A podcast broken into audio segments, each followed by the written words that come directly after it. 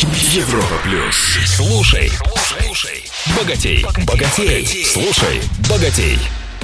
Привет всем! С вами Роман Аргашоков, специалист по управлению личными деньгами. Сегодня дам еще одну порцию информации о подводных камнях инвестирования, которые могут съесть вашу доходность. Напомню, что в инвестициях гораздо проще потерять деньги. И даже если вами заработана доходность, она может быть с успехом оставлена на многочисленных подводных камнях. Их больше 35. Первый на сегодня звучит так. В ретроспективе все просто. Что это значит?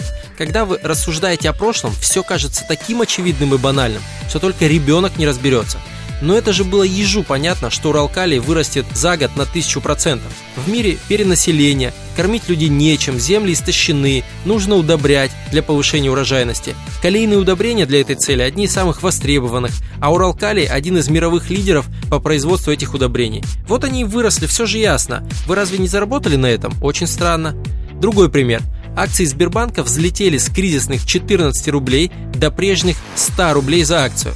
Это же очевидно, компания устойчивая, оплот финансовой системы страны. Раз была когда-то цена 110 рублей за акцию, значит точно вернется на прежний уровень. Но когда эти инвестиционные идеи еще не сработали, такими очевидными они не казались. Иначе почему все инвесторы и спекулянты на рынке не кинулись их скупать? И вот порассуждав с клиентом о легкости заработков на фондовом рынке, инвестиционные консультанты вовлекают их неподготовленных торговлю. И те теряют свои кровно заработанные, потому что народная мудрость гласит «знал бы прикуп, жил бы в Сочи».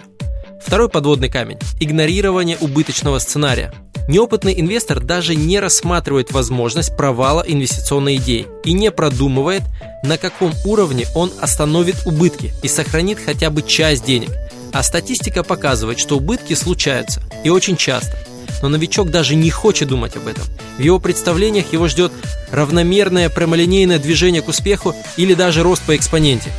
И в тот самый момент, когда негативный сценарий случается, неподготовленные и морально, и физически неопытные инвесторы иногда даже докладывают денег, чтобы спасти идею.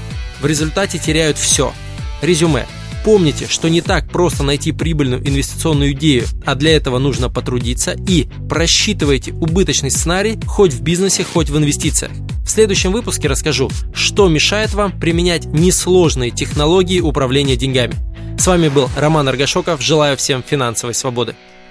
Слушай, слушай, богатей, богатей. На Европе плюс.